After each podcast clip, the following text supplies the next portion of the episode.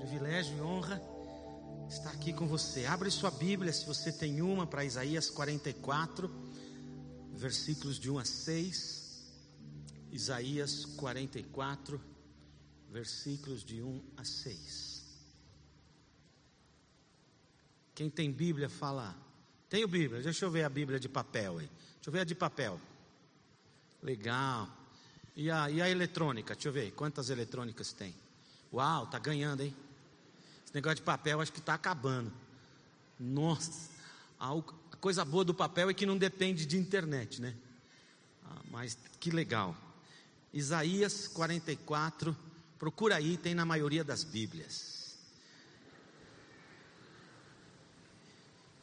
Isaías 44 diz assim: Mas escute agora, Jacó, meu servo, Israel, a quem eu escolhi.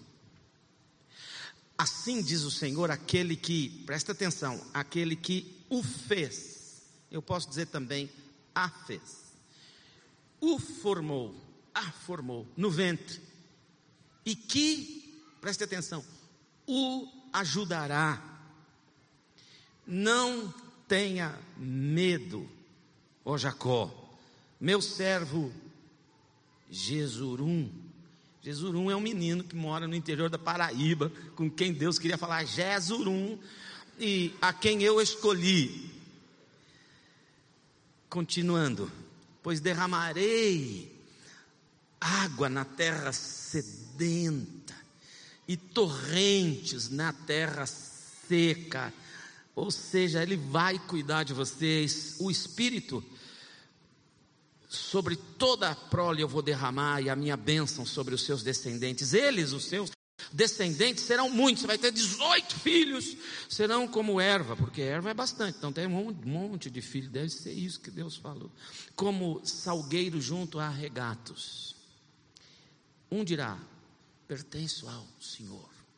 Outro chamará a si mesmo pelo nome de Jacó. Ainda outro escreverá em sua mão do Senhor e tomará para si o nome de Israel. Assim diz o Senhor, o Rei de Israel, o seu redentor, o Senhor de todos os exércitos do universo. Eu sou o primeiro, eu sou o último, além de mim, não há Deus. Vamos orar. Espírito Santo de Deus, nós te louvamos, nós te bendizemos, nós te adoramos, exaltamos, glorificamos o nome do Senhor nessa hora, mas te pedimos, fala conosco, fala através da palavra conosco, faz com que ela, a palavra, entre no nosso coração. Deus, livra-me de ter entendo a palavra do Senhor na minha mente, ela se misturar com as tranqueiras da minha vida, e quando sair por minha boca já não ser mais a sua palavra. Dá, Senhor, que tua palavra saia, tua palavra, e ela produza todo efeito que o Senhor deseja seja produzido em todos nós hoje. Nos abençoe. Fica conosco. Fala conosco, no nome bendito, poderoso e forte de Jesus Cristo. Amém. Amém? Ixi, amém? amém. Ufa, graças a Deus. Tem vida que dá certo, e tem vida que não dá certo. Algumas vidas parece funcionam, as coisas andam direito, os objetivos são alcançados, os sonhos são realizados, a vida dá certo. Por que é que tem algumas pessoas cuja vida dá certo e outras que a vida não dá muito certo? Por que é que algumas pessoas têm sonhos e os veem algum tempo nas suas vidas, todos realizados, têm projetos e os veem edificados? Porque há vidas que dá certo, que dão certo. Bem, nesse trecho da palavra de Deus eu encontro algumas dicas bem gostosas da palavra de Deus que me ajudarão a entender como, quando, de que jeito a minha vida também será uma vida bem-sucedida. E bem-sucedida não tem nada a ver com a ideia, a visão, a definição necessariamente de sucesso aí fora. Sucesso necessariamente não é ser famoso, sucesso necessariamente não é ser uma celebridade, sucesso necessariamente não é ser conhecido nas ruas, sucesso necessariamente não é ter um montão de dinheiro, ainda que todas essas coisas, sei lá, deve fazer bem, porque tem uns caras que adoram ser celebridade e ter muito dinheiro. Mas, mais do que sucesso, é bem sucedido. Bem sucedido eu quero dizer você tem um sonho? Você tem um endereço para onde você está direcionando a sua vida? Você tem um alvo? Lá na frente tem uma faixa escrito chegada e você vai passar pela linha de chegada, não necessariamente em primeiro lugar, mas você vai ultrapassar a linha de chegada, você vai efetivamente terminar os sonhos e projetos de sua vida, eu queria dizer para você como é que faz para uma vida dar certo. Primeiro, como é que ela se forma? Como é que a vida se forma? Como ela é formada? Segundo o trecho da palavra de Deus que lemos, eu penso em três coisas absolutamente importantes. Primeiro, a vida que dá certo é uma vida centrada em Deus. Em outras palavras, Ele é o meu Criador. Era o que está escrito lá. Ele é o meu Criador. Deus criou você. Você é obra da criação dele. Você é obra da invenção dele, da imaginação dele. Antes de você existir, ele o imaginou. Antes de seus pais existirem, ele te imaginou. Antes dos seus avós existirem, ele te imaginou. Antes dos teus bisavós existirem, tataravós existirem, antes do universo inteiro, de todas as galáxias existirem, ele imaginou você. Você é fruto da imaginação de Deus. Você é criação dele. Portanto, você é bonito, perfeito. Alguns deram uma estragada, mas Deus criou você. Você é fruto da criação dele. Primeira coisa para a sua vida estar dando certo, você tem que saber eu sou dele e para ele eu existo e para ele eu vou voltar. Quando Deus te imaginou, Ele imaginou você morto, de volta para Ele. Ele imaginou tudo: o começo, o meio, o fim e a volta para lá. Não esquece, se sua vida tem que dar certo, em primeiro lugar, crer. Eu sou criação dele. Segundo lugar, confiança. Confiança nele. Ele diz: Eu vou cuidar de você eu vou fazer a água jorrar, eu vou derramar meu espírito, eu vou cuidar de você, da sua casa, dos seus descendentes. Fica tranquilo, confia em mim. Por quê? Porque eu sou seu provedor. Logo que eu me converti, eu passei uns perrengues financeiros muito grandes. Eu era casado, lógico que ela era louca, continua sendo, porque está comigo até hoje.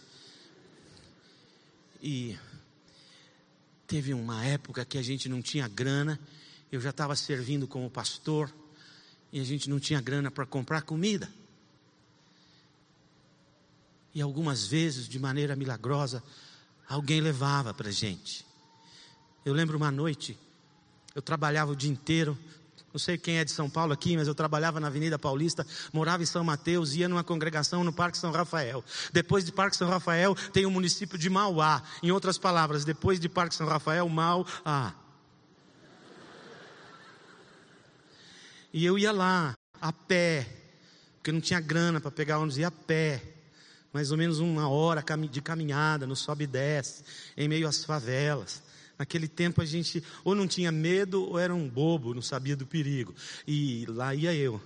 E eu lembro que uma vez, numa noite de garoa, saindo de casa, minha mãe falou: Vai com Deus. Minha esposa falou: Vai com Deus. E quando eu cheguei na congregação, veio um velhinho, ensopadinho, devagarzinho, com um pacotinho. E ele falou: Minha esposa fez, mandou trazer para você.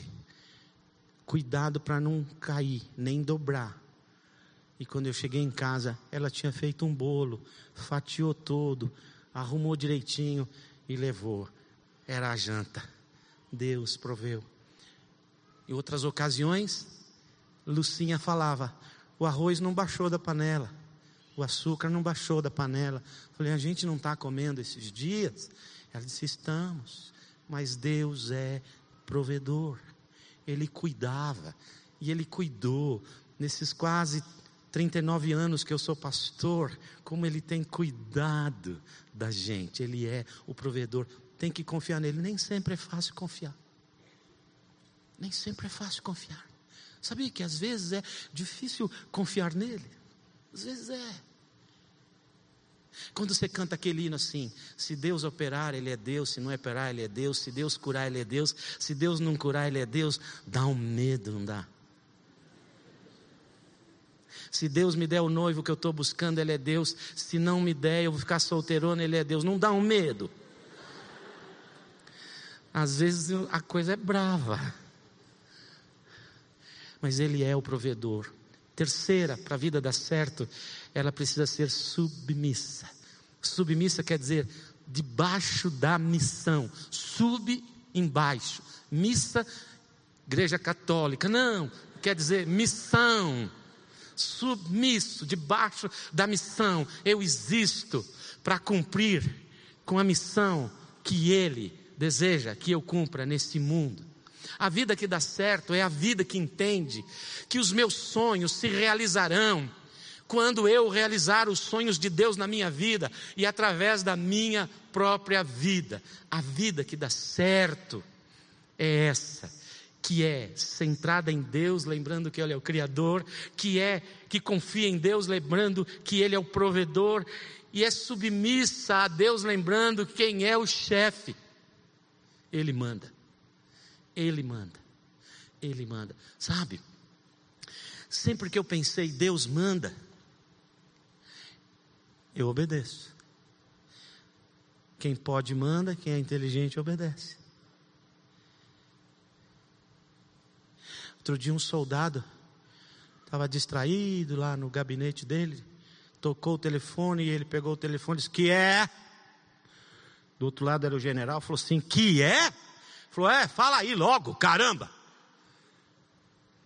E o general do outro lado falou assim: Você sabe quem está falando do lado de cá?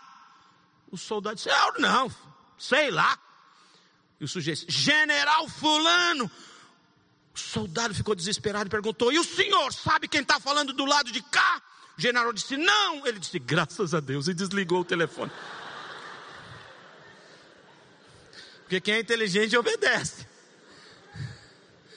Quem é inteligente tem que obedecer. E às vezes é difícil obedecer. Ele é o chefe e você obedece. Segundo lugar, quanto custa? Quanto custa para ter uma vida que dá certo? Bem, uma vida que dá certo ela vai exigir de você tempo. Ela tem que resistir ao tempo. Sabe por quê? Você vai passar por alguns perrengues na sua vida, por alguns transes agudos na sua vida, por algumas situações desconfortáveis na sua vida, e dá vontade de desistir do que Ele quer para mim. E o tempo aqui, pensa nessa palavra de duas maneiras. Primeiro, tempo decorrido. Segundo, tempo, ambiente, situação, dificuldades. Se você não crer que cada, cada, cada coisa que está lhe acontecendo agora, ainda que você possa encontrar culpados que lhe jogaram, que lhe meteram nessa situação, que provocaram essa dor, essa perda, essa situação de tristeza, de raiva, de ódio em você. Ainda que você possa encontrar culpados para a situação na qual que você encontra, você, na qual você se encontra, você precisa crer que toda a experiência pela qual você está passando são lições divinas te treinando para uma vida que dá certo. Porque se você não crer nisso, você vai viver amargurado, com raiva, com mágoa, com desejo de vingança contra outras pessoas, e você vai perecer, você vai adoecer você vai morrer. Pastor, mas eu sei quem me causou isso. Eu sei quem me causou isso. E eu não posso parar de sentir isso contra essa pessoa. Que burro que você é. é feio falar isso, desculpa. Que não inteligente você é. Porque a outra pessoa não está nem aí com o que você está sentindo. Quem tomou o veneno é você. Pede a Deus para tirar essa amargura e começa a compreender que ainda que hajam culpados, em última análise, foi a soberania dele que botou você nessa situação para te treinar e capacitar para uma vida que dá certo. Segundo, exige foco. Uma vida que dá certo exige foco. Isso que é foco? Quando você vai tirar uma foto, você aponta para uma direção, e se você quiser tirar a foto do objeto, da paisagem, da coisa, ou da pessoa que está à frente, você tem que manter a câmera focalizada. Porque se não focalizar, não capta aquela imagem. Foco significa tem um sonho, tem um projeto, tem um destino, tem um endereço futuro onde você quer estar, onde você quer ser, e o que você quer ter, e o que você quer sentir. Você tem um plano de vida, focaliza nele. Foco significa não olhe dos lados. Não perde de vista o seu destino. Por quê?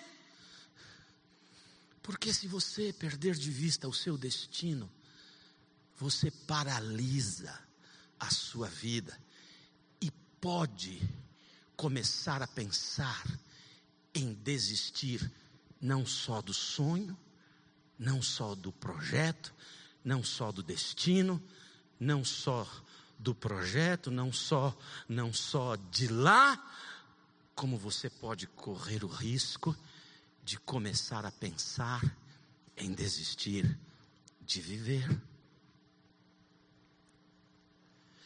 Você precisa ter um foco, porque senão você paralisa, você não enxerga. Tem um cara chamado Frankel. Ele escreveu um livro. Como é o nome do livro? Sei lá.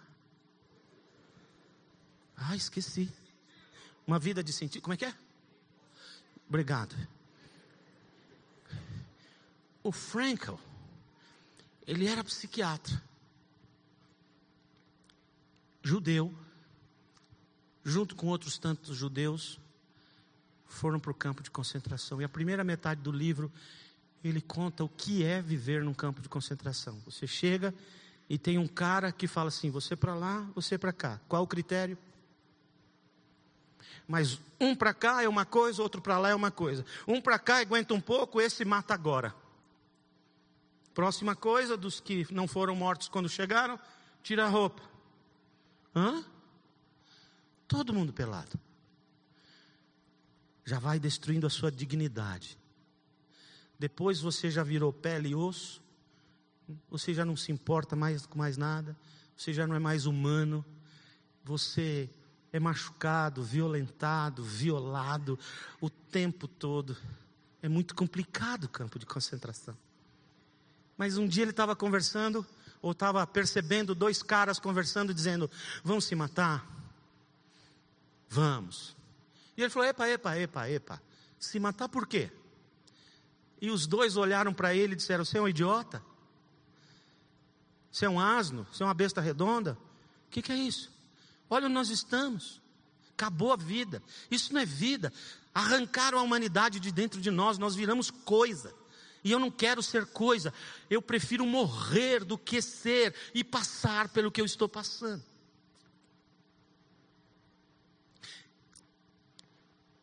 E o Frankel, inspirado, eu acredito até que por Deus, pergunta para esses dois: vocês não têm ninguém nem nada lá fora. Um deles disse: Eu tenho uma filhinha. Ela deve estar com seis aninhos agora, porque eu já perdi a noção de tempo também. E ele disse: Você não quer vê-la? Você não quer abraçá-la? Você não quer revê-la? Você não quer abraçá-la novamente? Beijá-la, estar com ela? E ele disse: Ai, como eu gostaria. E o outro disse: Eu sou professor de geografia. Eu estou escrevendo uma enciclopédia, quando fui preso, parei, estava na metade. Adoraria terminar. Então ele começa a perceber que as pessoas que suportaram as dificuldades da vida num campo de concentração, as que venceram foram aquelas que tinham um sonho e apesar de tudo que estava acontecendo com eles e ao redor deles, eles mantiveram o foco. Lembra do Pedro? Pedro, pé 49, primeiro surfista da história, o primeiro aprendiz de surfista da história, o primeiro foi Jesus, surfando nas ondas com aquela lancha que era os pés de Jesus, porque como é que não afunda só com a lancha nos pés e tal, e lá vem Jesus surfando de noite com luz estroboscópica fazendo efeitos, e, e aí Pedro quer descer e Pedro está andando nas águas de um mar agitado sob uma tempestade. Mas diz a Bíblia que ele olhou do lado, perdeu o foco, afundou. Graças a Deus, se você perdeu o foco, só gritar, Jesus socorro, Ele está do seu lado para puxar você e te manter no foco. Quanto custa? Tempo, foco. Mas mais do que isso, o que acontece comigo? O que vai acontecer comigo quando a minha vida foi centrada em Deus, creu nele, esperou nele, foi submissa para ele, tem aguentado os perrengues por não ter tirado os olhos do futuro. Não perdeu o foco, o que, que vai acontecer com a minha vida? O profeta Isaías diz que a sua vida começa a ser uma vida cheia de paz. Em que sentido? Apesar das situações. Paz, porque você vai entender, você é nas mãos dele útil. Deus tem um sonho para você nesse mundo. Há algo que Deus plantou no seu coração que não pertence a você. Deus colocou tremendos potenciais. Deus colocou tremendos talentos. Deus colocou coisas maravilhosas dentro de você que Ele, quando te imaginou lá atrás, antes do universo existir, Ele já botou tudo isso dentro de você, na esperança de que tudo isso desabroche de dentro de você. E eu quero te dizer uma coisa: o que Deus colocou dentro de você não te pertence, pertence a nós, pertence à humanidade, porque Deus te fez útil para isso que Ele quer que você viva, faça, seja paz no meu coração quando eu sei a minha utilidade. Eu não sou alguém que não presta. Eu não sou alguém que não serve. Quando eu aprendo isso, a minha altíssima baixa estima vai para cima de volta. Eu não tenho mais complexo de inferioridade, porque eu tenho a minha utilidade para Ele nessa história, nesse planeta, no quebra-cabeça da humanidade. Eu tenho a minha vez, eu sou útil, e isso traz paz ao meu coração. Mas também por causa da minha motivação de ser na vida quem eu quero ser, a minha, minha motivação não são as circunstâncias, a minha motivação é Ele. Eu quero ser neste mundo o que Ele deseja, porque eu o amo. Então, o que acontece se minha vida é centrada nele? Se minha vida tem foco nele? Se minha vida é submissa a ele? Eu vou ser feliz. Eu vou ser feliz. Se eu vivo para os sonhos de Deus, os meus sonhos se realizarão. Olha o que a Bíblia Sagrada diz. A Bíblia não diz que você veio para esse mundo prioritariamente para ser feliz.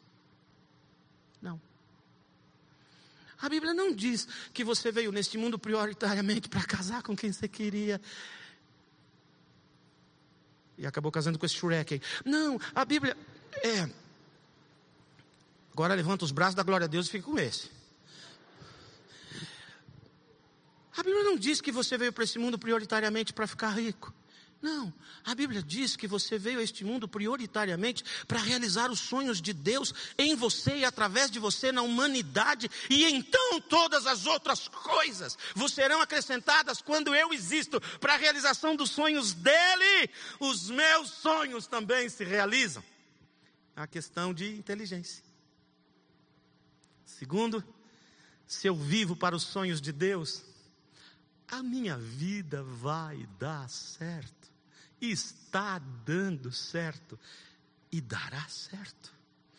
Porque Deus prometeu aí no Isaías que Ele vai cuidar e que Ele é o Senhor dos exércitos. Significa que Ele vai guardar você, defender você, lutar por você, e você é mais do que vencedor por meio dEle. Último, se eu vivo para os sonhos de Deus,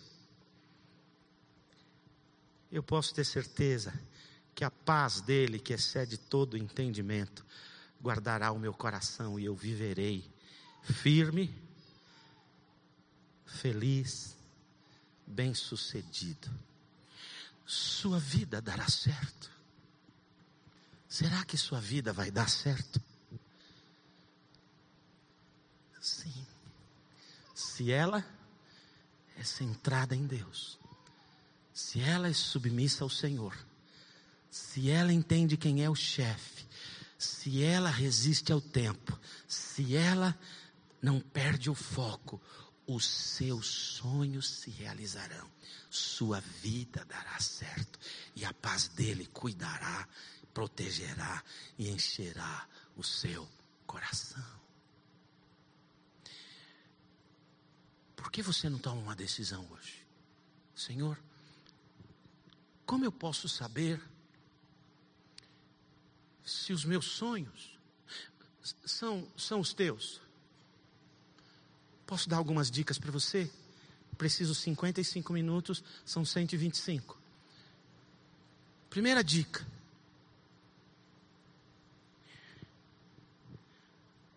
Os teus sonhos produzem duas coisas: alegria e significado, relevância, importância para a humanidade.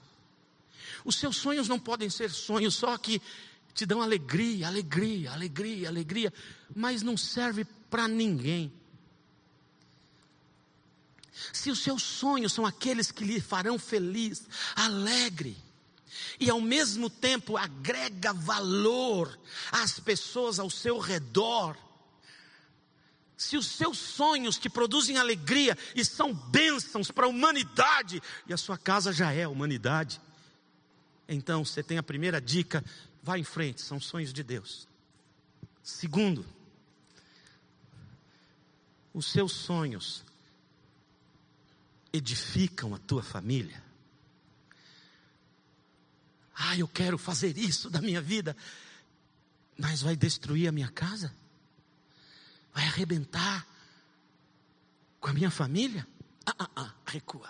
Mas se os teus sonhos produzem alegria, agregam valor às pessoas ao seu redor e edifica, fortalece, fundamenta, abençoa a tua própria casa, segunda dica. Terceira e última. Os teus sonhos farão Jesus famoso. Farão Jesus famoso. Quando você caminha na direção da construção dos seus projetos de vida, quando você se anima e corre atrás da realização dos seus sonhos, quando aquela alegria do futuro já se instala no seu coração, porque você sabe para onde você está indo, isso agrega valor às pessoas que estão ao seu redor. Na medida em que você cresce, pessoas são abençoadas, na medida em que você avança, sua família é edificada. Mas fará Jesus conhecido? Fará. Se você alcançar o que deseja alcançar, realizar o que deseja realizar, ele será visto, percebido, anunciado, falado, proclamado, testemunhado por você. Vá em frente. Estes são os sonhos de Deus para você na humanidade. Sua vida dará certo. Mas tem um primeiro passo anterior a tudo isso, que é para aquelas pessoas que, quem sabe, estão aqui hoje, primeira vez, segunda vez, terceira vez, mil vezes, e que nunca entregaram a sua vida para Jesus. Tudo começa com Jesus aqui dentro. Não adianta crer em Jesus, precisa ter Jesus. Há uma diferença enorme de acreditar e para ter. Ah, eu acredito em Jesus, minha avó já cria, minha mãe já cria. Eu, ah, eu, eu acredito nele. Ok, mas o tem. Ele mora dentro de você. Como faz para Jesus morar no meu coração? Primeiro, creia, Ele te ama e tem um plano maravilhoso para a sua vida. Ele abriu os braços dele na cruz por você. Ele derramou o sangue dele lá para perdoar os seus pecados. Ele morreu no seu lugar. Você pode crer nisso, que ele fez isso por você? Segundo, você vê, percebe, crê, sabe, aceita, confessa que você é pecador, pecadora. Porque ele só abriu os braços dele na cruz para perdoar os seus pecados. Se você não crer ser pecador, pecadora, ele não morreu para você. Não, eu creio, eu sou pecador, sim, eu conheço a minha vida. Ótimo. Terceiro, a Bíblia diz: quem crê com o coração e com a boca chamar por Jesus, este será salvo. Como faz para Jesus morar no coração da gente? Como faz para ele entrar na gente? Como faz para ele assumir o controle da nossa vida? Como faz para ele ser o nosso Salvador e o dono de nossa vida? Crendo com o coração e com a boca, dizendo: Jesus, sou pecador para caramba dos piores. Mas eu sei que você morreu na cruz por mim. Eu te peço, entra no meu coração, eu abro a porta, entra, torne-se agora o dono de minha vida, meu Salvador. Agora, Jesus, por favor. Sabe o que vai acontecer se você fizer isso? Se você nunca fez? Ele vai entrar no seu coração, assim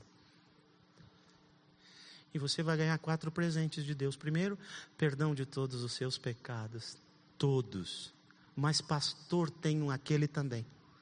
Mas pastor tem um que é direto, aquele também. Mas tem também, também todos os seus pecados serão perdoados.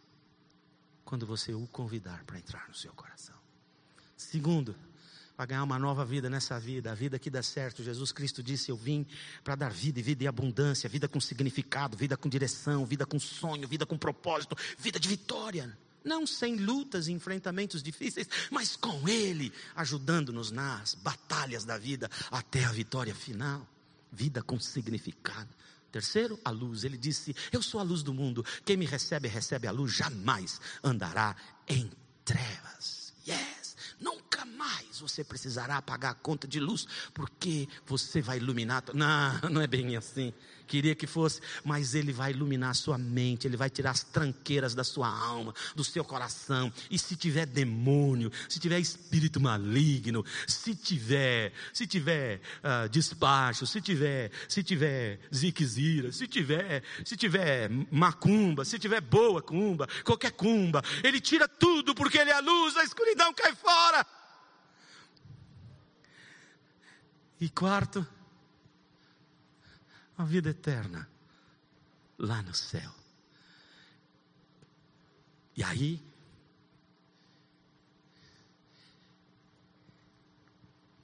caminha, que a tua vida dará certo. Você tem Jesus. Vamos fechar os olhos, todos nós.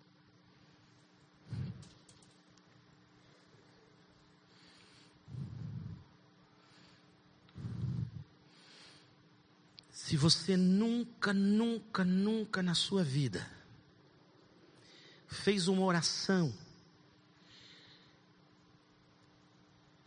mais ou menos do tipo: Jesus, eu creio que você morreu na cruz por mim, pelos meus pecados, eu. Eu quero pedir para você entrar na minha vida, eu quero ser teu, ser tua para sempre. Perdoa os meus pecados, me dá esta nova vida de vitória. Me dá, Senhor, a tua luz. Me dá a vida eterna. Faz isso, Jesus, por mim. Porque agora eu me entrego ao Senhor.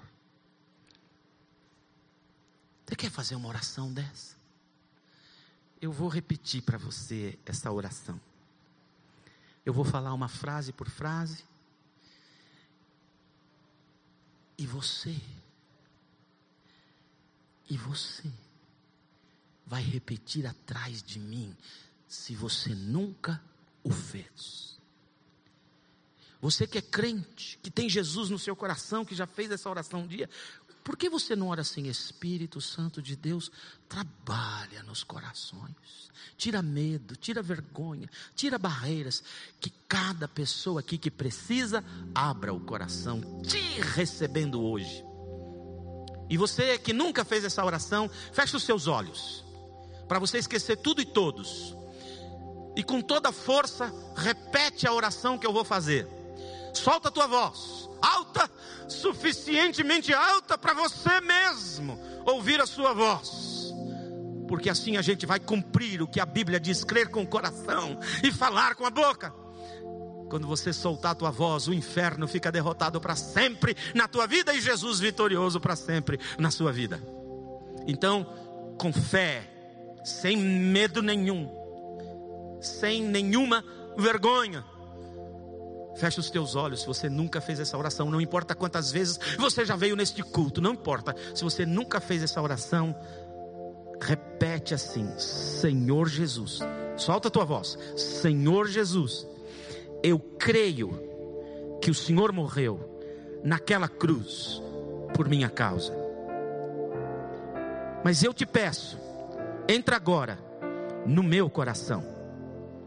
Torne-se hoje o meu Salvador e o dono de minha vida. Me dá o teu perdão, esta nova vida, a tua luz e a vida eterna. Muito obrigado, porque o Senhor me ama do jeito que eu sou. Amém. Quantas pessoas neste auditório, pela primeira vez, fizeram essa oração? Entregando a vida para Jesus, levante uma de suas mãos, eu quero louvar a Deus por sua vida. Uma, duas, três, quatro, cinco, seis, mais. Algumas pessoas aqui, ali atrás, desse lado, desse lado, lá no fundo, lá no fundão, graças a Deus, pela primeira vez, deixa eu ver a sua mão erguida aí, deixa aí. Agora eu quero te dar um desafio. Posso ir ali? Como que vai lá? Pisa na caixa? Não? Ah, ah tá bom. É tão mais rápido ali? Queria dar um desafio para você. Sai do seu lugar. Eu quero te dar um abraço e orar com você ali pertinho. Venha, não tenha medo. Pastor é feio, mas não morde. Vem aqui, eu quero te abraçar, quero dizer parabéns. Esse é o, o dia mais importante da sua vida. Graças a Deus por isso. Deus te abençoe. Deus te abençoe. Deus te abençoe. Deus te abençoe. Deus te abençoe. Deus te abençoe. Deus te abençoe. Ei, maravilha. Deus te abençoe. Deus te abençoe. Deus te abençoe. Deus te abençoe. Quanta gente bonita que está indo para o céu. Ei, maravilha. O céu está mais bonito agora. Aí. E cada mão que está indo para o céu. Glória a Deus. Glória a Deus. Deus te abençoe. Fica aqui comigo. Deus te abençoe. Nós vamos orar juntos. Deus te abençoe. Deus te abençoe. Deus te abençoe. Fica aqui comigo. Fica aí comigo. Deus te abençoe. Deus te abençoe. Deus te abençoe. Deus te abençoe. Tem mais do lado de cá que eu não cumprimentei. Aqui. Deus te abençoe. Deus te abençoe. Deus te abençoe. Deus te abençoe. Te cumprimentar todo mundo aqui. Quero um por um. Não tenho pressa de nada. Amanhã é feriado. Deus abençoe. Deus abençoe. Deus abençoe. Quem mais que eu não cumprimentei? Deus abençoe. Quem mais? Quem mais? Deus abençoe. Deus abençoe. Deus abençoe. Deus abençoe. Deus abençoe. Deus te abençoe. Agora eu queria pedir um fazer um pedido para você. Linda, preciosa. Deus te abençoe. Olha, Deus te abençoe. Alguém mais já? Queria que vocês agora olhassem para lá. Olha para lá.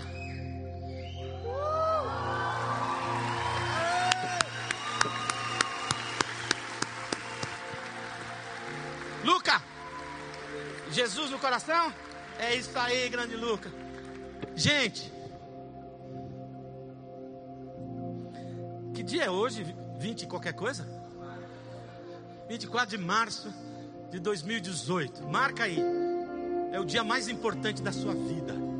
É o dia em que você falou, Jesus entra. Ele entrou, pum, pum, pum, pum, tá aí. Eu só tenho uma coisa que eu esqueci de falar. É que Jesus nunca entra se a gente não pede. Mas eu esqueci de dizer uma coisa: que agora que ele entrou, ele não sai mais, não tem mais jeito. Não tem mais jeito.